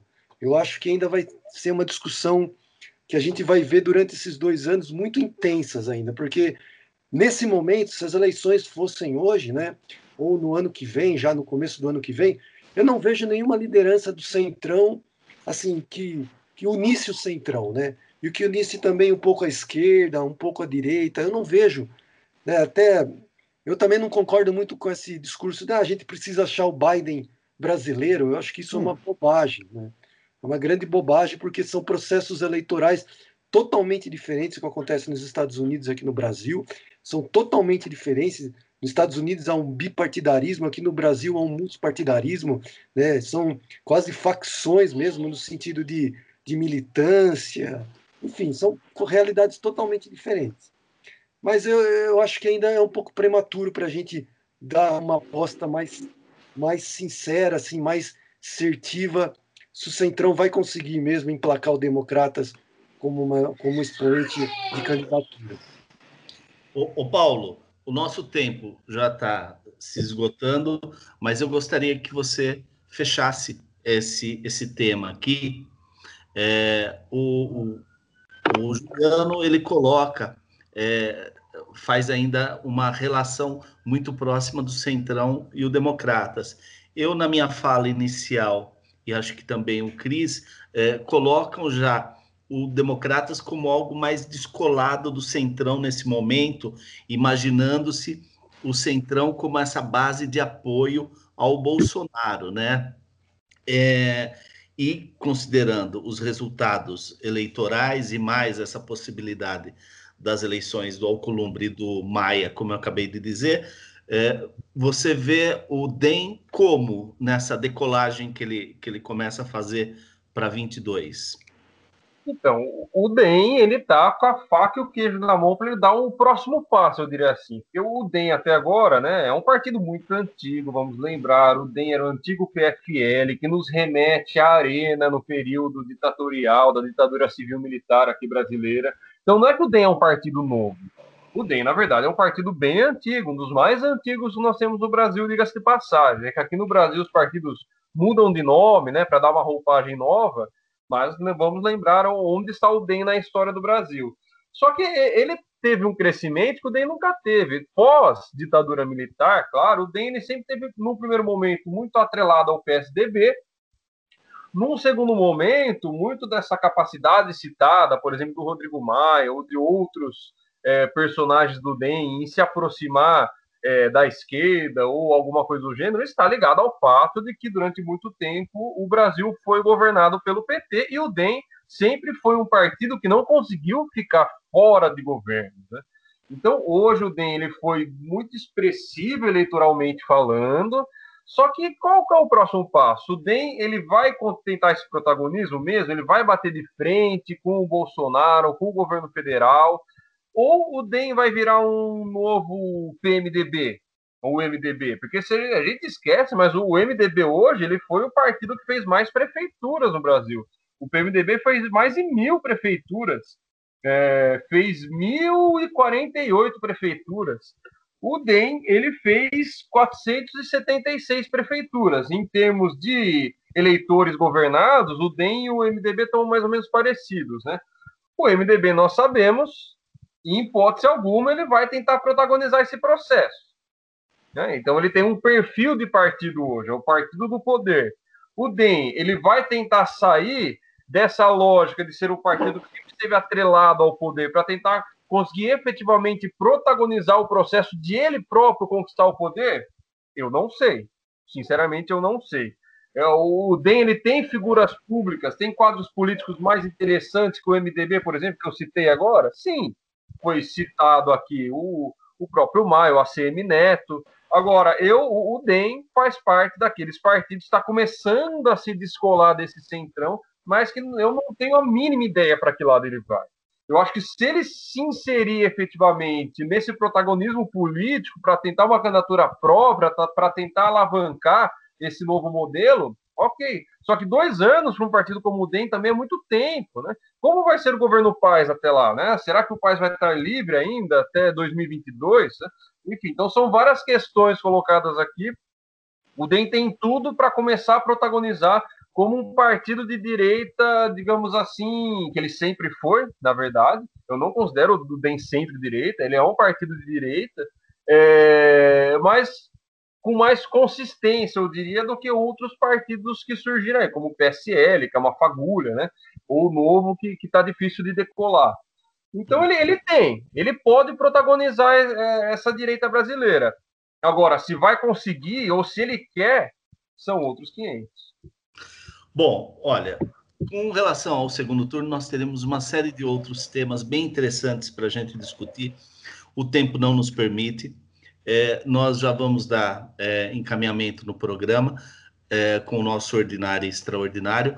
Mas antes, assim, bem rapidamente, Paulo, eu gostaria de, é, da sua opinião ou do, da sua sensação, como será o Natal na família Reis?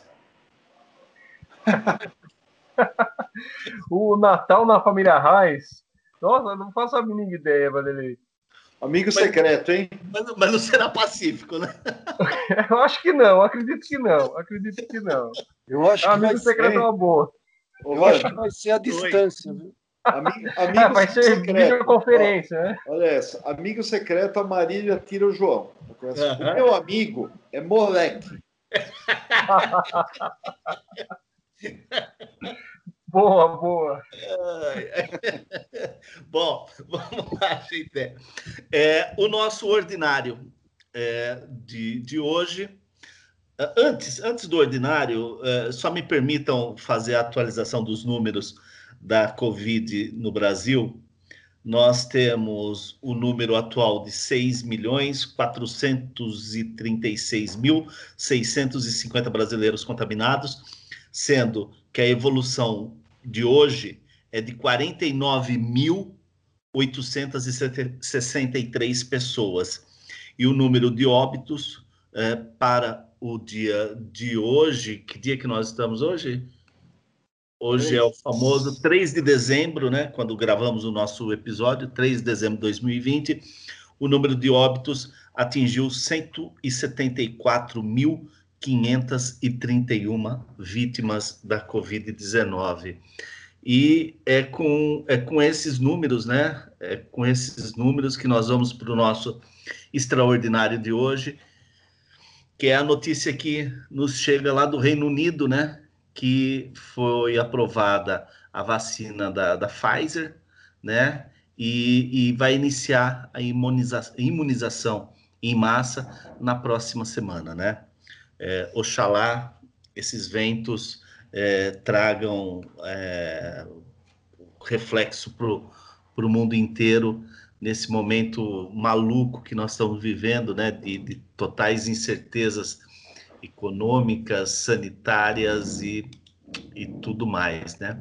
Bom, o nosso, o nosso ordinário, aquele bem ordinário, ela vem do Rio de Janeiro, que é o Flamengo não está tendo a menor preocupação em ser um time com empatia, né? É, ele acaba de vencer no dia de ontem, né? Na quarta-feira, dia 2 de dezembro, ele venceu um recurso é, a, onde é, esse recurso é, lhe permite não pagar aquela multa ou pensão, né?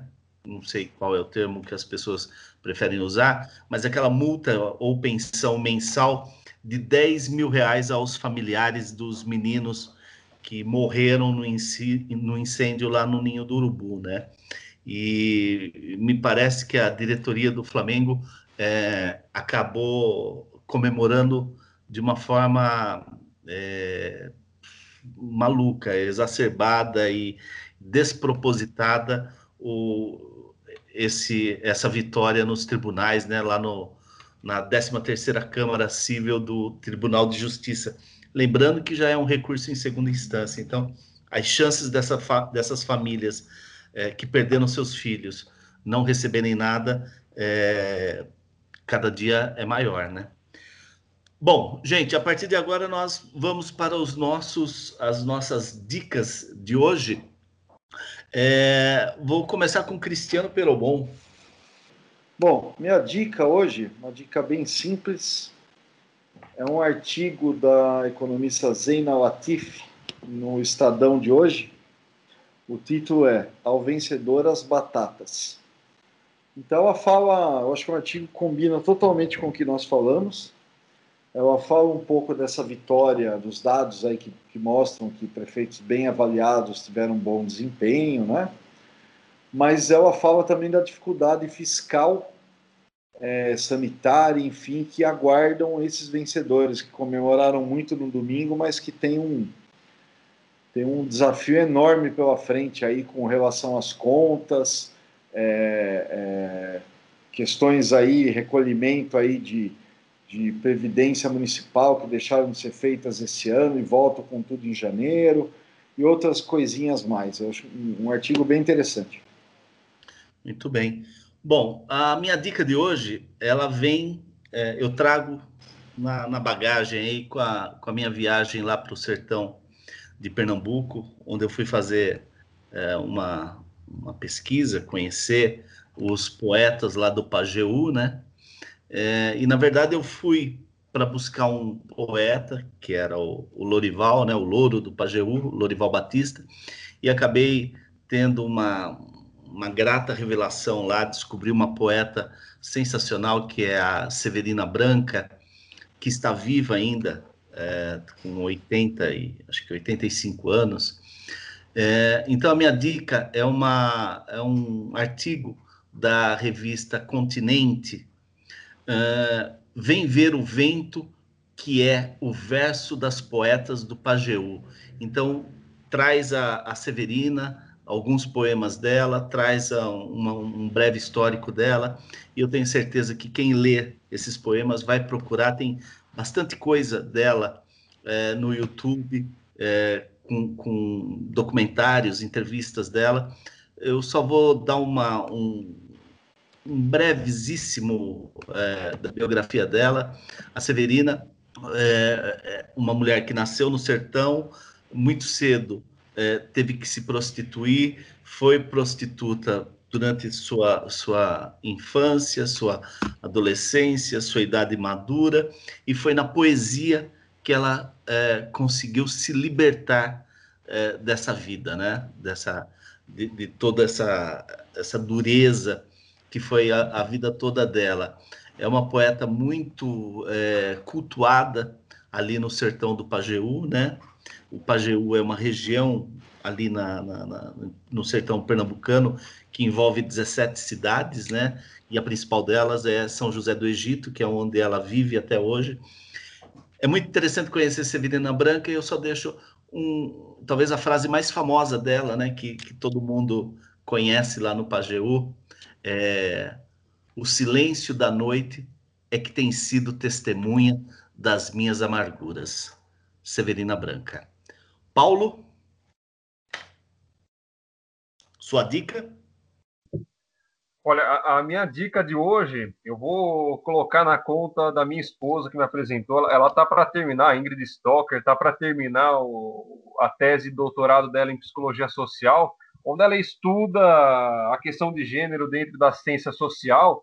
E ela tem me apresentado uma série de autoras, né, que é muito importante. E hoje eu quero destacar aqui uma obra que tem tudo a ver com isso que nós estamos discutindo, da Nancy Fraser, é uma filósofa estadunidense, né, da teoria crítica da escola de Frankfurt.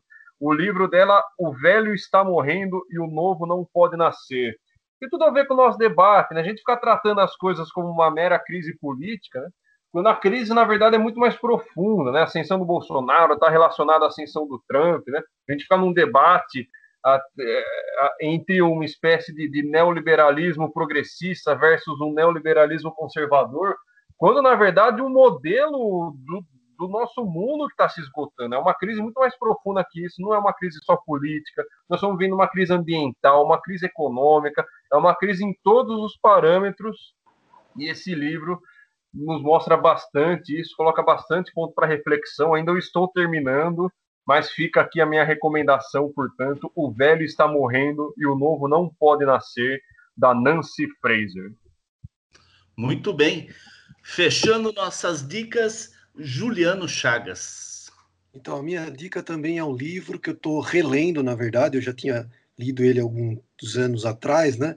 Que é Redes de Indignação e Esperança, Movimentos Sociais na Era da Internet, do Manuel Kestel, que é um sociólogo espanhol, né, muito, muito conhecido, muito famoso já. Esse livro, apesar de ser de 2013, né, ele está muito atual ainda, porque o Kessler ele analisa os processos de transformação dentro dos movimentos sociais, destacando principalmente a comunicação, né?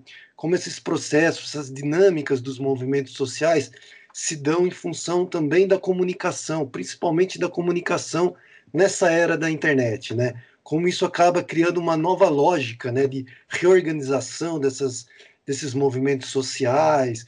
Enfim, é um livro muito interessante para quem se interessa por movimentos sociais e se interessa por comunicação também. Então fica aí a minha dica: redes de indignação e esperança, movimentos sociais na era da internet. Muito bem. Bom, antes de eu é, anunciar a música aqui que, que vai encerrar o nosso programa, é, vou dar uma de Faustão, já chamando o Paulo Tafarello de sócio do nosso programa. Né? É, você é o primeiro convidado que, que faz repeteco assim de um programa para outro, hein, Paulo? Não é pouca coisa, hein? Isso Olha... aumenta, isso aumenta em muito a tua biografia, meu amigo.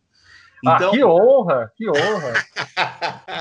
então, eu quero me despedir é, mais uma vez, é, agradecer a sua presença, que é, deixou o nosso debate muito melhor, muito mais claro e a gente podendo olhar por, por mais prismas todo esse cenário nosso. Então, Paulo, agradeço muito a sua, a sua presença e é, saiba que será convocado mais vezes, viu? Obrigado, Paulo. Já me despeço de Cristiano, já me despeço de Juliano também. Paulo. Ah, ô, Vanilla, é uma honra para mim. E sempre aquele gostinho de quero mais, né? Parece que passa rápido, né? Esse tempo, é outra vez. E, pô, é muito gostoso o debate aqui. Agradeço demais, Vanderlei, Cristiano, é, o Juliano. Um debate bom demais, é recíproco o sentimento. Eu sempre aprendo muito aqui. E, pô, fico muito feliz de saber que foi o primeiro que repetiu aí e aguardo novos convites. Estou sempre à disposição. Muito obrigado. Cris, um abraço, meu amigão. Um abraço a todos. Paulo, obrigado mais uma vez aí pela, pela presença, por qualificar aí a conversa. Um abraço, Ju.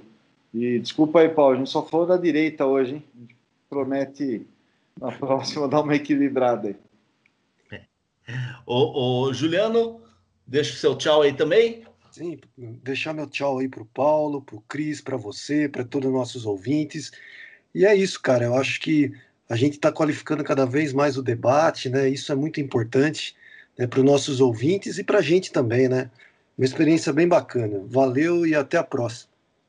Bom, eu vou dar um spoiler que nosso nosso próximo episódio é, estamos só fechando aí o nosso convidado, mas muito provavelmente nós iremos tratar do racismo estrutural aqui no Brasil, é, só para que a gente não deixe de, de comentar é, o absurdo, não deixe de comentar neste programa o absurdo que foi a, a, o espancamento e morte do João Alberto Silva Freitas lá no Carrefour de Porto Alegre. É, eu deixo a música de encerramento, é, um samba bem animado, mas que tem uma mensagem muito legal, que é o samba do, do Moacir Luz e o samba do Trabalhador. É, estranhou o quê? E no, e no refrão ele diz: estranhou o quê? Negro pode ter o mesmo que você. Então, é com essa música que sobe e, o nossa, e a nossa cortina desce que encerramos o programa de hoje. Obrigado, gente. Abraço. Até a próxima. Tchau, tchau. Um abraço. Até mais. Tchau, tchau.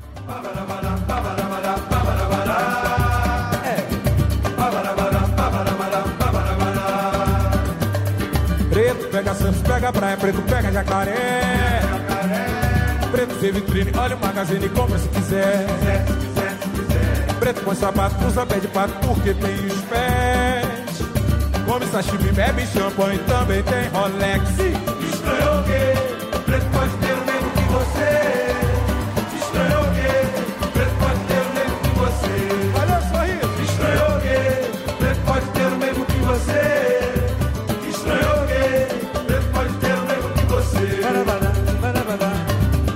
Chave, come carne, preto roda de chofer. Roda de chofer anda de avião, craque de gamão, troca de talher.